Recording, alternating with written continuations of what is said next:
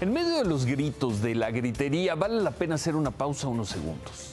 En ocho días, de martes a martes, se dictó sentencia García Luna, se terminó de aprobar el plan B electoral, se celebró la gran marcha ciudadana, la gran marcha opositora. Y aquí estamos, no se acabó el mundo. Las noticias del martes son que vienen muy buenas inversiones extranjeras y que el gobierno va a publicar en las próximas horas el plan B para que los opositores puedan impugnarlo ante una Suprema Corte que hoy se mira sólida y confiada en sí misma.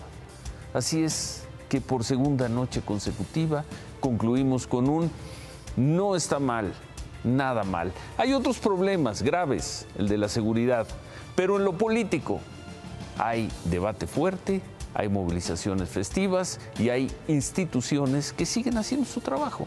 Las cosas no están nada mal. Se quedan con qué importa. Gracias. Buenas noches. Ánimo.